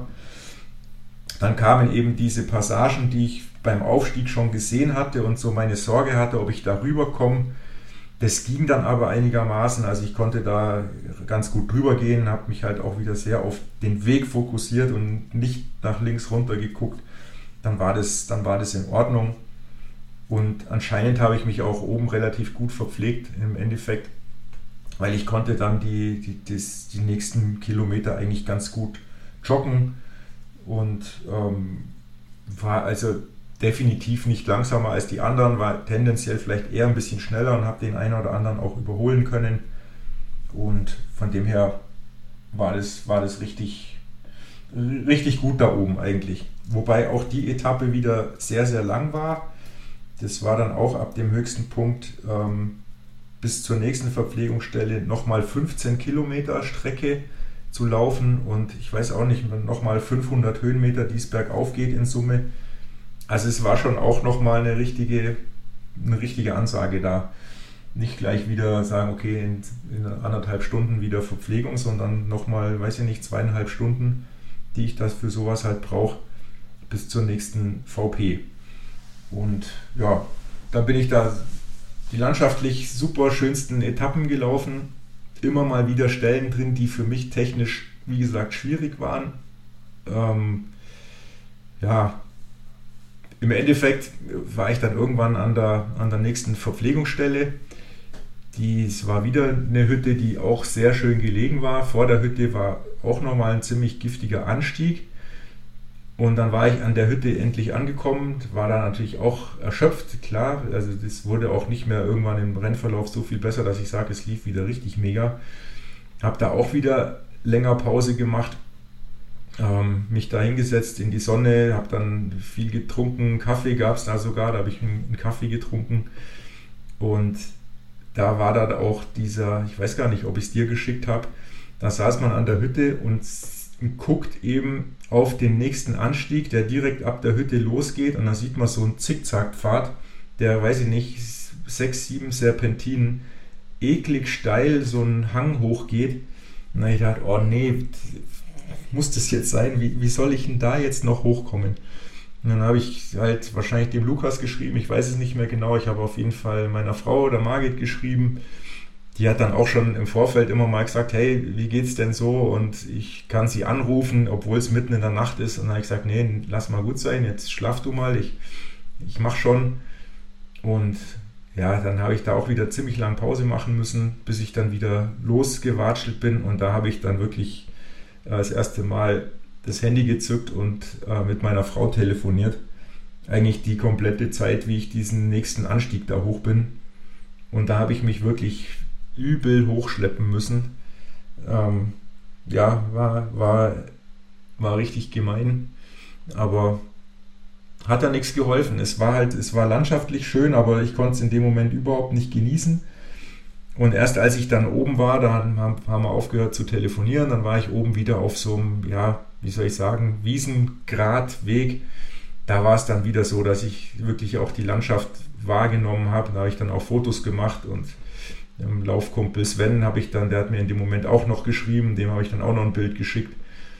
Und ja, durch diese, durchs Telefonieren und durch die, die Leute, die dann geschrieben haben, weil es halt dann irgendwann mal am Morgen war, da waren wir dann schon ein bisschen abgelenkt und dann lief es dann ab da eigentlich auch wieder ein bisschen besser. Also es war dann wieder so ein Ding im Kopf, okay, ich bin jetzt wieder auf dem nächsten Anstieg, den nächsten Berg abgehakt und dann habe ich gewusst, jetzt kommen bloß noch drei nennenswerte Anstiege, nennen wir es mal so, die wirklich ein bisschen längeren Charakter haben und dann der Rest geht mehr oder weniger bergab und ins Ziel. Und es war für den Kopf dann halt auch wieder gut, dass dieser Berg da vorbei war. Ja, und dann ähm, wusste ich, jetzt kommt ein langes Downhill-Stück. Und ich dachte, vielleicht kann ich da jetzt endlich mal wieder ein bisschen laufen, aber dem war halt leider auch nicht so, weil der Weg sehr schwierig zum Laufen war. Also der, der Pfad selber war irgendwie so ein bisschen vertieft im Boden. Ich weiß nicht, ob du das kennst. Das gibt es mal, dass der wie so ausgewaschen ist. Also es war quasi nur einen, einen guten Fuß breit, aber der war so 20 Zentimeter eingelassen in den, in den Wiesenboden. Und dann kann man entweder außen durch die holprige Wiese laufen und hat keinen guten Tritt oder muss halt genau immer in diese Rille reintreten. Das heißt, das ging schon nicht gut. Das, heißt, das war halt einfach extrem langsam oder langwierig da zu laufen. Und dann waren halt auch Stellen drin, weil es halt dann leicht bergab ging über einen Grat. Also der Grat war abschüssig, man lief nach unten. Links und rechts geht es nach unten. Der Weg ist nicht so wirklich breit, dass man sich sicher fühlt. Das war für mich halt auch ganz schwer. Und dann hast du, glaube ich, noch angerufen. Und da habe ich gesagt, boah, jetzt bin ich hier gerade an der Stelle, das ist für mich die Hölle. Und da war wirklich mal ein Stück, da habe ich gerade einen überholt, der erledigt war, der ganz langsam war. An dem lief ich dann, der hat mich vorbeigelassen. Und 50 Meter weiter kam eine Stelle, wo ich dachte, keine Ahnung, wie ich da jetzt runterlaufen soll, weil es halt wirklich, wie kannst du nicht gut beschreiben, es ging halt wirklich so ein Abhang, so ein Wiesenabhang, relativ steilen runter, aber sehr weit nach unten und auch so steil, dass ich gedacht habe, wenn ich jetzt da fliege, dann, also dann falle ich nicht frei in die Tiefe, aber dann falle ich da runter und kann mich erstmal einige Höhenmeter nicht halten. Und genau da musste ich irgendwie so komisch runtersteigen um eine Kurve rum. Das war für mich ganz grausam. Also so bergab auf was zu runtersteigen, das kann ich halt überhaupt nicht. Dann habe ich mich da irgendwie durchgequält und an Grasbüscheln festgeklammert, bis ich da dann vorbei war. Ja, und dann kamen immer mal wieder so ein paar tricky Stellen, aber das war eigentlich so die, die schlimmste für mich in dem ganzen Lauf, wo ich wirklich nicht drüber gelaufen bin, sondern wirklich überlegt habe, wie mache ich das jetzt und wirklich geguckt habe, habe ich jetzt einen sicheren Halt und ja, das war, war nicht so toll. Hat mich halt auch verunsichert, weil ich nicht wusste, wie viel von solchen Sachen kommt denn noch. Im Endeffekt war es dann ab dem Moment eigentlich deutlich besser und auch wieder besser, besser zu laufen. Hast du dann, was geht dann einem durch den Kopf, wenn man an so einer Stelle steht und nicht mehr weiterkommt? Hast du ja gedacht, okay, nee, jetzt höre ich auf, aber du kannst ja eigentlich nicht wirklich aufhören. Du steckst ja da eigentlich fest. Das ist genau das Problem, weil da oben, es waren wirklich, die haben da nicht so wie bei uns überall Forstwege, dass man fast bis zum Gipfel mit dem Jeep fahren könnte oder zu jeder Almhütte, sondern das waren wirklich alles Trails. Das war auch wirklich gerade das Tolle an dem Lauf, weil der Trailanteil gewaltig hoch war. Und das war aber andererseits halt auch genau das Problem, wie du sagst, weil ich wusste, ich bin einen Berg hoch, wo ich gesagt habe, den möchte ich nicht mehr runtergehen. Das war dieses ganz steile Ding vom Anfang in der Nacht. Da wusste ich auch, wenn ich da runter muss, dieses steile Ding und ich laufe da genauso auf solche Abgründe zu. Hochgehen geht ja meistens noch, aber runter, runter und dann bei Tageslicht, ich sagte, ich komme da eh nicht mehr runter. Also ich muss eigentlich weiter nach oben, weil auch beim Aufstieg habe ich schon überlegt, ich könnte jetzt einfach umdrehen, weil ich platt bin, weil es nicht mehr geht. Da ich dachte, nee, den Weg will ich eigentlich nicht runter müssen. Also bin ich weiter hoch. Und so war es dann da hinten auch. Ich hatte eigentlich keine andere Wahl, als zu sagen, ich laufe jetzt da drüber. Und natürlich will ich ja am Ende ins Ziel. Ich will ja nicht sagen, äh, ich bin jetzt der Erste, der diesen Lauf abgebrochen hat, weil ihm die Strecke zu schwierig war. Das wollte ich ja auch nicht. Und ich habe halt dann immer gehofft, okay, vielleicht war es das dann wirklich und es kommt nichts Schlimmeres mehr ja, ich hatte einfach keine, keine andere Wahl. Und ich glaube, ich, ich meine, das Schlimme ist ja, die, die meisten, die ich kenne, die würden da drüber laufen und wenn die mit mir den Lauf gelaufen sind, würden die fragen, welche Stelle meinst du? Da war doch nirgendwo was, was irgendwie gefährlich war. Das sieht halt keiner durch meine Augen. Und, aber bei mir ist in dem Moment halt die Angst, die Panik, dass ich einen Fehltritt mache und dann wegrutsche. So begründetes oder unbegründetes sein mag, egal, in dem Moment ist es halt so. Da muss ich halt irgendwie wieder versuchen, mental mich durchzuziehen und abzulenken und irgendwelche Mentaltricks anzuwenden. Das habe ich dann auch probiert und in Summe bin ich irgendwie drüber gekommen. Aber ich habe schon tief durchschnaufen müssen, als ich da drüber war. Aber danach ist dir sicher ein Stein vom Herzen gefallen und hast gedacht, okay, jetzt, jetzt kann mich nichts mehr aufhalten. Oder waren da immer noch oder wieder Zweifel dann da? Ja gut, ich wusste ja nicht, was noch kommt. Also die, die Sorge, dass da noch mehr so Stellen kommen, war natürlich da. Wobei ich hatte dann die Hoffnung, weil es halt, es war dann halt nicht mehr im baumfreien Gebiet, sondern schon ein bisschen weiter unten, wo wieder mehr Büsche und Bäume und Latschen sind. Da ist es in der Regel ja dann ein bisschen einfacher. Da ist es dann eher unwahrscheinlich, dass so ein Stück kommt, wo ich sage, da geht es jetzt extrem steil irgendwo in die Tiefe. Sondern wenn das, sobald das bewachsen ist und Büsche außenrum, dann fällt es mir schon viel, viel leichter, auch wenn es trotzdem steil runtergeht. Aber dann habe ich nicht so dieses Gefühl von freien Fall, der da runtergeht, umgebremst. Von dem her, ja, ich habe gehofft, dass es das jetzt war und ähm, es war ja dann auch so. Man hat dann auch schon am Gelände gesehen, es wird jetzt viel gemäßigter und, ähm, und laufbarer und auch dann auch teilweise wieder breitere Wege. Von dem her hatte ich da dann weniger Sorge. Es war dann mehr dann wirklich der Kampf mit der Kondition und den Beinen, dass ich dranbleibe und nicht ähm, zu arg zum Schwächeln anfange und halt mich, wobei es da an, in dem Moment eigentlich ist, da ging es eigentlich relativ gut. Da war es auch so, dass ich tendenziell eher Leute überholt habe. Um, habe dann, glaube ich, auch mal mit meiner Schwester noch telefoniert, die hat es ja auch mitgekriegt, dass das ablenken kann. Und da lief es dann stellenweise eigentlich ganz gut. Und immer wenn es flach war oder leicht bergab, dann konnte ich da auch joggen und habe nicht so wirklich viel Zeit verloren. Das war in Ordnung. Dann ging es ja runter in der Helligkeit und du wusstest, es sind nur noch ein paar ähm, quasi Hügel vor dir. Und dann hast du ja mit mir nochmal, da haben wir nochmal kurz telefoniert und du hast gesagt, okay, jetzt kann ich nicht mehr, jetzt bin ich am Ende.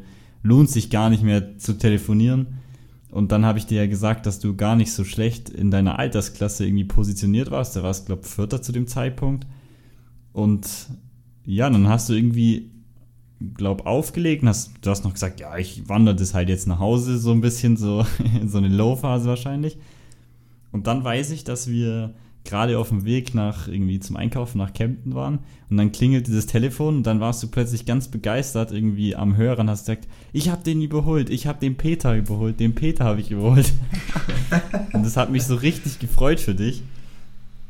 Und dann, ja, haben wir dich beobachtet und mussten feststellen, dass du leider immer noch auf dem vierten Platz warst. Und das hat mir dann so leid getan. Aber das wusstest du jetzt im Zeitpunkt nicht. Aber das ist eigentlich eine, ja, traurige, ja. aber lustige Geschichte. Ja, genau, du hast so ein bisschen, du hast ein bisschen jetzt was übersprungen, aber machen wir vielleicht ganz kurz. Wir haben eine ganze Weile telefoniert. Ich weiß nicht, vor welcher Verpflegungsstelle das dann genau war, ich glaube vor der vorletzten. Ja, genau, vor der vorletzten Verpflegung. Da hast du gesagt, ja, du bist äh, auf Platz 4. Da habe ich noch gefragt, wo liege ich denn? Ja, Platz 4 in der Altersklasse. Und der andere ist aber 25 Minuten vor mir, also der dritte. Und dann habe ich gesagt, ja, egal, werde ich wahrscheinlich nicht mehr kriegen, wenn sich der nicht einen Fuß bricht und war dann auch gar nicht so das Thema. Aber wir haben dann telefoniert und dann kam wirklich ein für mich dankbares Stück. Da ging es immer so leicht bergab, 5% Gefälle vielleicht, Forstweg runter und ein paar hundert Höhenmeter. Und da konnte ich wirklich gut laufen. Da bin ich für mich zügig runtergelaufen. Das war anstrengend, zweifelsfrei, aber lief richtig gut bis in die vorletzte Verpflegungsstelle rein. Und dann war ich an dieser vorletzten Verpflegungsstelle habe bis dahin richtig gut Tempo gemacht, aber ab da war ich platt. Da war ich dann wirklich kaputt. Da habe ich dann nochmal getrunken und habe dann auch noch einen Cola im Becher mitgenommen, in meinem, in meinem Becher, den man, Faltbecher, den man dabei haben muss. Bin wieder losmarschiert und bin wirklich marschiert und es ging erst ein Stück flach und es war natürlich dann auch schon in der, in der Sonne und schön warm. Und dann kam wieder ein Gegenanstieg konnte nicht mal mehr das Cola trinken. Ich hatte keinen Appetit mehr, nichts mehr. Ich habe das Cola weggeschüttet, was normal gar nicht geht. Cola kann man eigentlich irgendwie immer trinken, aber da konnte ich nicht mal mehr das trinken. Ich war einfach nur total erledigt. Und dann bin ich halt nur noch gegangen. Und dann war mir auch klar, okay, spätestens jetzt ist der dritte Platz gegessen, weil der, der andere, der, der geht mindestens auch oder er joggt und den kriege ich nicht mehr. Und das war dann das, wo wir dann, wo du nochmal angerufen hast, wo ich sagte, komm, lass es, ich wandere jetzt ins Ziel, die letzten zwei ähm, Stationen oder die nächste Verpflegung und bis ins Ziel. Und dann bin ich auch tatsächlich so gut wie nicht mehr ins Joggen gekommen und es hat sich gezogen und es ging wieder hoch und runter und hoch und runter und es hat nicht aufgehört und immer wieder ein Gegenanstieg. Total frustrierend. Und ich bin, glaube ich, wirklich bis zur letzten VP fast nur gewandert. Und es war grausam, weil die Zeit verrinnt und du kommst nicht vorwärts. Du schaust auf die Kilometeranzeige und denkst, das gibt's nicht. Immer noch bei paar 80 Kilometer. Das wird nicht mehr. Die Strecke wird nicht mehr. Und dann war das am Ende sogar so ein endlich mal wunderschön flach ein Fahrradweg. Man hätte da joggen können. Traumhaft. Aber ein ewig langes, gerades Stück Fahrradweg und du siehst vor dir, 200 Meter vor dir, geht auch noch irgendwie eine, die kommt nicht weg und ich komme nicht näher. Ab und zu kommt mal einer von hinten, die mal ein Stück joggen und wieder gehen. Und sonst passiert nicht viel und du kommst nicht vom Fleck. Und es war so grausam und es war so frustrierend. Aber egal, es war halt einfach in dem Moment nicht drin und ich hab's und es ärgert mich ein bisschen, einfach nicht geschafft, mich zu überwinden, loszujoggen. Ich glaube, wahrscheinlich wäre es gegangen, wenn ich gesagt hätte, jetzt überwinde ich und lauf los. Wahrscheinlich hätte es funktioniert. Aber es hat halt nicht geklappt. Auf jeden Fall habe ich dann gesagt, okay, letzte Verpflegungsstelle ähm, hilft jetzt nichts. Jetzt da kommt noch mal zwischen der letzten VP und dem Ziel kommt noch mal ein Berg. Das hat man auf dem Profil gesehen. Der sieht zwar da winzig klein aus, aber ich wusste, da kommt noch mal was. Und ich wusste aus dem Verlauf des Rennens, dass die so klein ausschauenden Anstiege echt ekelhaft sein können. Und dann habe ich da noch mal versucht, mich richtig gut zu verpflegen, habe mir noch mal extra ein ein Mortenpulver aus dem Rucksack, was ich noch hatte, in die Flasche geschüttet, habe mir nochmal ein komplettes Mortending reingekippt, damit ich wirklich Energie habe. Und dann kam eben tatsächlich kurz nach dieser Verpflegung dieser Anstieg. Da ging es halt dann rechts weg von der Straße auf so einen Pfad, sehr steil hoch. Die eine Dame, die die ganze Zeit vor mir gegangen ist, so wie ich, ähm, weiß ich nicht, ein paar hundert Meter vor mir, ist dann da auch hoch die habe ich schon gesehen, die muss ständig stehen bleiben an dem Anstieg, die kann den gar nicht mehr durchgehen. Ich habe dann meine Stöcke wieder ausgepackt, bin mit den Stöcken dann da hoch. Es ging von der, von der Kraft her, so vom Berg aufgehen, das ging ohne Pause. war sau anstrengend, aber es ging auf jeden Fall. Aber ich habe diesen Anstieg gehasst und dann kommt man aus dem Pfad raus und dann dachte ich, okay, jetzt kommen wir vom Pfad auf eine Straße, jetzt wird es wohl da runter ins Ziel gehen. Ja, denkst du, dann war das eine Passstraße, die man noch ein paar Serpentinen hochgehen musste. Also ich habe es wirklich gehasst. Ich habe gedacht, wie kann man so eine Routenplanung machen und kurz vorm Ziel nochmal beim Traillauf jemand eine Passstraße hochlaufen lassen. Also es war wirklich, wirklich grausam. Und vielleicht ist jetzt ganz gut, dass wir da mal nochmal eine der Fragenbeantwortungsdinger einspielen. Ich habe nämlich genau an diesem Stück, ähm, wo es da bergauf geht, zwei Fragen beantwortet. Die erste war die von dir, wo du gesagt hast, sag mir an der letzten VP, ähm, wie du dazu stehst, den UTMB zu laufen. das können wir uns jetzt mal anhören. Das habe ich nämlich genau an dieser Passstraße dann kurz nach der letzten VP beantwortet. So, ich schulde dem Lukas eine Antwort bei der letzten Verpflegung. Die Frage ist, ob ich jetzt immer noch Lust auf UTMB habe. Sollen wir es kurz machen? Nein, habe ich nicht. Ich glaube, das packe ich nicht. Also extrem heftig. Und so eine fiese Strecke hier. Wahnsinn. Hauen die zum Schluss nochmal so einen blöden Anstieg rein. Das macht überhaupt keinen Sinn. Ah, aber zieht mir, zieht mir komplett gerade die Schuhe aus. Also UTMB schaut eher schlecht aus. Aber jetzt verdauen wir den Spaß hier erstmal. Ja, schaffe ich nicht. Äh, gibt's nicht, sage ich mal so. Also ich glaube halt auch, dass das, habe ich ja damals mit Konstantin schon geredet, und der hat auch gemeint, dass das eine absolute Mindset-Sache auch ist. Also ich könnte mir schon vorstellen, dass wenn du dich wirklich drauf einlässt und sagst, okay, ich bin bereit, keine Ahnung, 36 Stunden zu leiden, dass es dann schon funktionieren könnte. Aber das, also da kann ich ja nicht in deinen Kopf gucken. Das ist nur eine Vermutung. Und ja, ich wäre gespannt, dich auf jeden Fall beim UTMB zu sehen. Ja, ich sage da jetzt definitiv nicht mehr was dazu. Ich weiß es nicht. Ich war wirklich, wirklich am Ende bei diesem Rennen. Also ich war wirklich gefühlt an meinem Limit, auch, auch mental. Und das muss man ja auch dazu sagen, es waren traumhafte Wetterbedingungen. Wenn es da noch ein bisschen kalt, windig, nass, irgendwas gewesen wäre, ich, ich hätte das Ding nicht geschafft. Da brauche ich mir gar nichts vormachen. Ich hätte es nicht geschafft wenn die oben technischen Passagen noch ein bisschen nass und glitschig gewesen wären, keine Chance, ich hätte aufgehört. No way. Und das, da steckt man ja auch nie drin. Und dann melde ich mich zu einem UTMB an und lasse es dann da nur ein paar Stunden regnen oder einen halben Tag regnen. Nee, ich weiß es nicht. Und ich war wirklich. Nee, also ich kann es mir im Moment tatsächlich auch heute noch nicht vorstellen. Aber egal, wir hatten noch eine tolle Frage und das ist eigentlich die allerbeste. Ähm, die habe ich auch mir für die Stelle aufgehoben, wo ich gesagt habe, ich brauche da eine Stelle, wo es mir richtig dreckig geht. Und zwar war das eine Frage auf Instagram und die war wirklich, ich weiß jetzt leider den Namen nicht mehr, wer es geschrieben hat, bitte verzeih. Und die war, warum tut man sich so einen Scheiß an? Und hier kommt meine Antwort dazu. Und nun zur Frage aller Fragen, die tatsächlich auf Instagram gestellt wurde. Warum tut man sich diesen Scheiß an? Und jetzt ist genau der richtige Moment, da eine Antwort zu geben. Das dumm ist, ich habe gerade keine, ich weiß es einfach nicht. nee, ganz im Ernst. Im Moment würde ich auch sagen, es macht keinen Sinn. Aber wenn ich dann im Ziel bin, dann ist der Stolz halt schon da. Und vielleicht mal eine kleine Anekdote. Ich lese gerade ein Buch über positive Psychologie. Und es klingt jetzt vielleicht ein bisschen abgehoben, aber da gibt es ganz viele Hinweise, was denn Glück bedeutet. Und wenn man das Buch liest, da kommen ganz viele Dinge raus, mit denen man gar nicht so rechnet. Und eins davon ist, erstens, wenn man etwas macht, was man gut kann oder sehr gut kann, und wenn man das macht, wird man in der Regel, während man das tut, glücklich sein.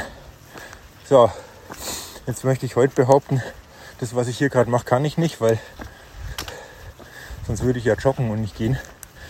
Aber ähm, lassen wir das. Prinzipiell, ich laufe furchtbar gerne. Ich teste gerne meine Grenzen aus. Und da sind wir auch schon beim zweiten Punkt.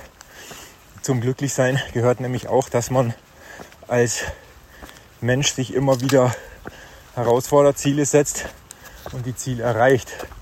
Und wenn man Ziele erreicht, ähm, dann führt es zu einem viel längerfristigen Glück, als wenn ich ja halt einfach jetzt gerade mal glücklich bin, weil ich, keine Ahnung, weil mir jemand ein Eis mitgebracht hat. Das hält nicht so lange an, das Glück. Aber dieses Glück, Ziele zu erreichen, das ist halt, ja, das hält sehr lange an. Und deswegen glaube ich, machen wir Trailrunner solchen Quatsch, weil man ganz lange davon zehren kann, wenn man das dann doch geschafft hat. Das Thema mit dem Glück und Ziele erreichen, ich glaube, das ist wirklich das, ähm, wie ich es auch während dem Lauf gesagt habe. Ich glaube, genau deswegen macht man das als Ultraläufer. Man setzt sich Ziele, man setzt sich in der Regel immer neue und vielleicht auch anspruchsvollere Ziele. Und die zu erreichen, dieses Glück, das man da verspürt oder die, den Erfolg, den man da hat, führt zu so, einem, zu so einer Zufriedenheit und Genugtuung, dass man sich das halt einfach immer wieder antut. Dass man immer wieder auf ein neues Level kommt. Ich glaube, das ist wirklich die Hauptmotivation, warum man so eine Schinderei eigentlich macht. Also keiner macht es, weil er sich Schmerzen zufügen will oder schinden will, sondern weil er am Ende die Genugtuung hat, das geschafft zu haben und da eben ganz, ganz lange daran zehren kann und davon profitieren kann. Ich glaube, das ist wirklich der Schlüssel fürs Ultralaufen, warum man das sich antut. Also ich kann das jetzt nicht so professionell ausdrücken, aber also ich freue mich einfach unglaublich krass, wenn du quasi im Ziel bist, es geschafft hast und dann rückwirkend drauf gucken kannst und kannst einfach sagen, okay, krass, das habe ich geschafft und dann wenn du es dann noch vergleichst und überlegst, wie viele Leute schaffen sowas generell, dann ist es schon eine brachiale Leistung. Und da ist es egal, ob man jetzt den Zut in zwölf Stunden läuft oder in 20. Es ist so oder so immer eine Mega-Leistung. Und ja, das finde ich, kann man dann auch wertschätzen und das freut mich dann auch. Ja, definitiv. Okay, ja, auf jeden Fall, letztendlich war es dann endlich so. Der Berg war wirklich erklommen. Man wusste, oder es sah wirklich so aus, ab jetzt geht es bergab. Ähm, die Dame vor mir fing dann wieder an zu joggen, was mich tierisch genervt hat, weil ich bin erstmal nicht losgejoggt bergab. Und dann irgendwann habe ich gedacht, nee, was soll denn das jetzt? Es sind jetzt noch ein paar Kilometer, vielleicht fünf Kilometer oder so und es geht leicht bergab. Jetzt schau, dass du deine Beine in die Hand nimmst und nochmal losrennst. Und das habe ich dann gemacht und tatsächlich war es nur der erst, den ersten Schritt zu machen, den Anfang wieder zu finden und ab da konnte ich auch wieder joggen und bin gejoggt und bin da runter gejoggt. Habe, ähm, glaube ich, auch noch mal jemanden dann überholt im Downhill und habe dann auch nicht mehr aufgehört zu joggen und es war richtig gut. Es hat dann gut getan. Ich habe irgendwann dann unten, als es flach wurde, also im Downhill niemanden mehr gesehen, aber im Flachen lief ich dann wieder zu dieser Frau auf, die dann im Flachen eben nicht mehr joggen konnte war noch irgendeine andere Person dabei. Das heißt, die beiden habe ich dann überholt.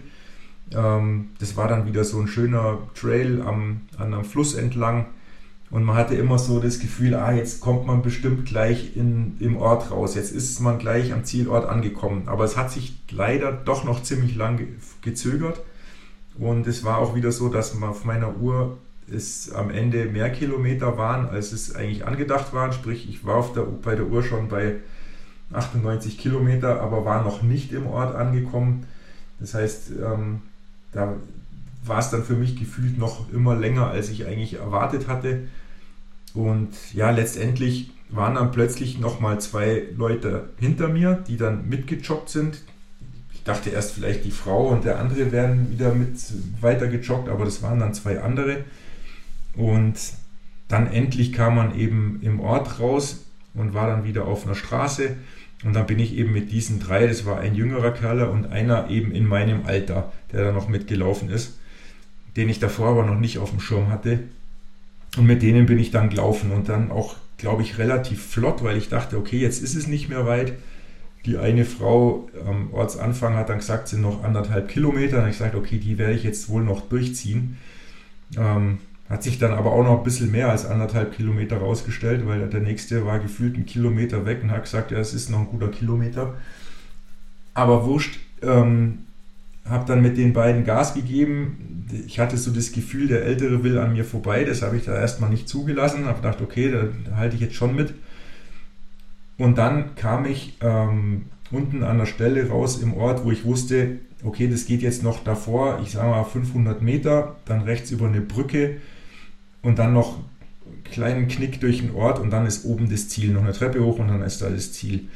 Und dann habe ich gesagt, okay, jetzt, jetzt ziehe ich das Ding durch, wollte auch noch mal ein bisschen Gas geben, der hinter mir gar, hat auch Gas gegeben und in dem Moment hat es mir so hinten im hinteren Oberschenkel ein bisschen reingezogen, im, so im Sinne von, jetzt kriege ich gleich einen Krampf. Also der Muskel hat angefangen zu krampfen und dann musste ich in dem Moment, musste ich einfach vom Tempo runtergehen, sonst hätte ich echt einen Krampf gekriegt und hätte stehen bleiben müssen. Und das war ein bisschen schade, weil dann sind die beiden Typen halt davongezogen.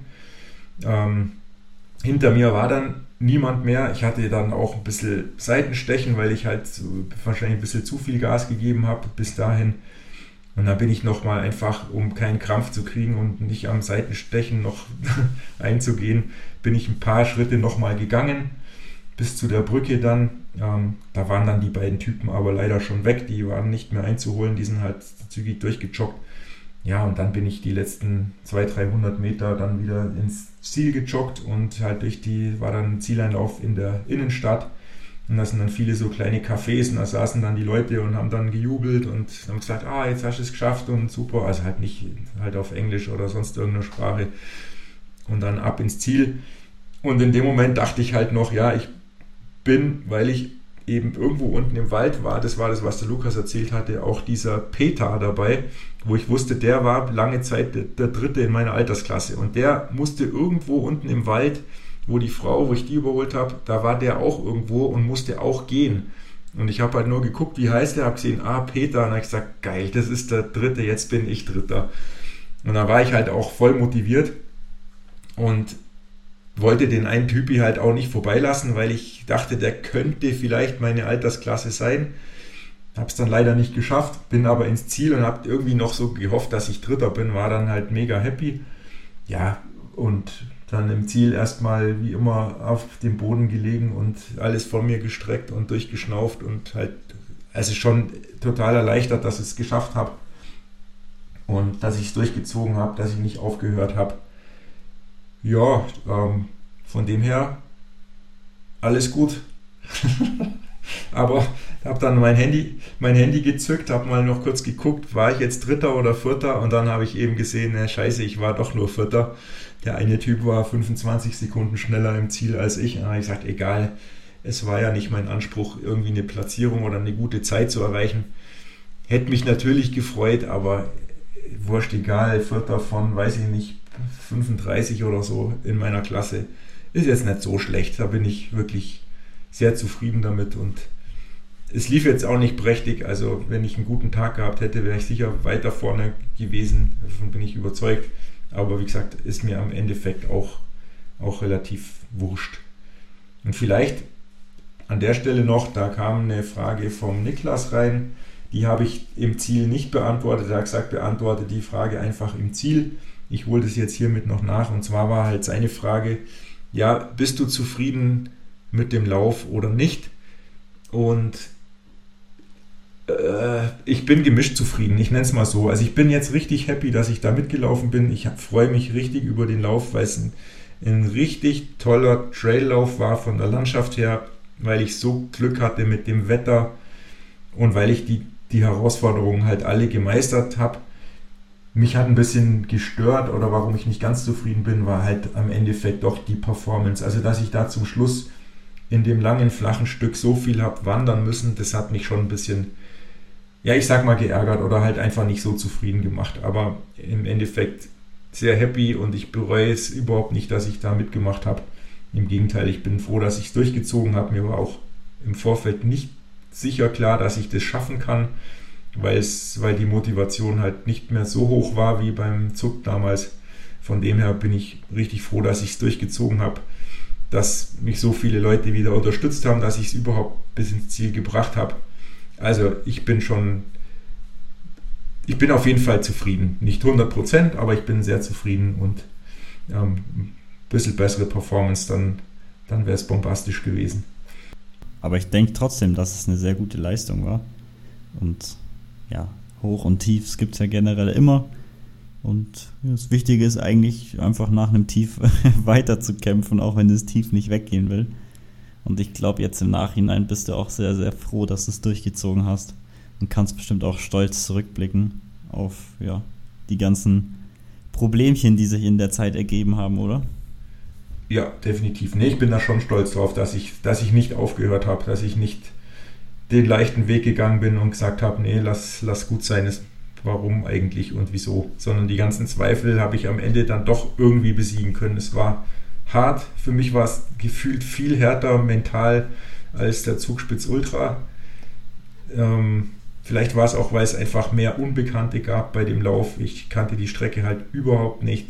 Ähm, ich war nicht so gut vorbereitet, ich war nicht so hoch motiviert ich hatte nicht die, die, ja, die Family mit vor Ort, wie beim Zugspitz Ultra, die halt irgendwo dann auf der Strecke auf mich warten und mich direkt vor Ort supporten, sondern ich war da halt ganz alleine für mich unterwegs. War schon andere Bedingungen und von dem her bin ich sehr happy, dass ich es durchgezogen habe. Und wie gesagt, der Lauf war mega und vielleicht ist es jetzt auch schon so ein Ding, wo wir so langsam zum Ende kommen. Oder hast du noch eine Frage? Weil wir haben noch eine Frage, die spiele ich dann einfach als Outro noch mit ein, die Antwort dazu. Nee, also ich habe jetzt keine Frage mehr. Ich bin fraglos glücklich, wenn man so will. Fraglos glücklich. Ja, okay, dann an der Stelle ist es extrem lang geworden. Habe ich überhaupt nicht mitgerechnet, dass wir so lange über die Strecke reden. Wie gesagt, ich kann diesen Lauf absolut nur empfehlen. Man hat ja meistens nur so die Rennen hier im Dachraum auf dem Schirm, so die Klassiker, Zugspitz Ultra, Eiger Ultra und wie sie alle heißen. Das sind so die viele Bekannte, die halt in Deutschland, Schweiz und Österreich sind. Aber ich glaube, es lohnt sich wirklich auch mal ins noch benachbarte, außenrum liegende Ausland zu gucken. Also mir hat der Lauf richtig, richtig gut gefallen. Landschaftlich, streckentechnisch mega, sehr gut organisiert. Ich kann ihn wirklich nur empfehlen. Es lohnt sich auch mal in so eine Region zu fahren und was, was Neues auszuprobieren. Und an der Stelle stellen wir noch die Antwort auf die letzte Frage ein. Die habe ich auch dann kurz vorm Ziel auf der letzten Etappe noch beantwortet. Und zwar war da die Frage, was denn die schönste Strecke war, auf der ich einen Ultra bisher gelaufen bin. Und in diesem Sinne viel Spaß bei der Antwort. Viel Spaß bei dem, was ihr jetzt heute und die nächsten Tage noch tut. Habt eine gute Zeit und dann bis nächste Woche. Es gibt noch eine Frage, die lautet, welcher Lauf war der landschaftlich schönste? Ich bin jetzt auf dem letzten Abschnitt ins Ziel, noch ein paar Kilometer, bin am Wandern weil Joggen nicht mehr drin ist. So, jetzt wird schwierig. Ähm, ich würde sagen, hier der Julian Alps ist ganz weit vorne mit dabei. War wirklich traumhaft unterwegs. Ähm, fantastische Ausblicke gehabt. Also schon toll. Aber ich glaube auch der K68 in der Schweiz, in Davos, den gibt es leider so nicht mehr. Ich weiß nicht, ob er jetzt in, unter einem anderen Namen noch existiert. Der war schon auch toll. Den bin ich vor ein paar Jahren gelaufen. Da kommt man auf, ich glaube, 3000 Höhenmeter knapp hoch. Das war schon cool. Also einer von den beiden, würde ich sagen. Ja gut, an dieser Stelle dann verabschiede ich mich auch. Ähm, ist schon relativ spät, ist lang gegangen an alle, die es bis hierhin geschafft haben, vergesst nicht, dann kann es nicht so schlecht gewesen sein. Gerne reinfolgen, auch auf Instagram und natürlich auch den Podcast bewerten. Das hilft uns nämlich sehr, weil dann werden wir, glaube ich, eher anderen Leuten vorgeschlagen und können quasi so unsere Reichweite noch ein bisschen erhöhen. Und ja, dann freue ich mich auf die nächste Folge. Bis dahin, gutes Gelingen bei egal was auch immer. Auf Wiedersehen. Tschüss.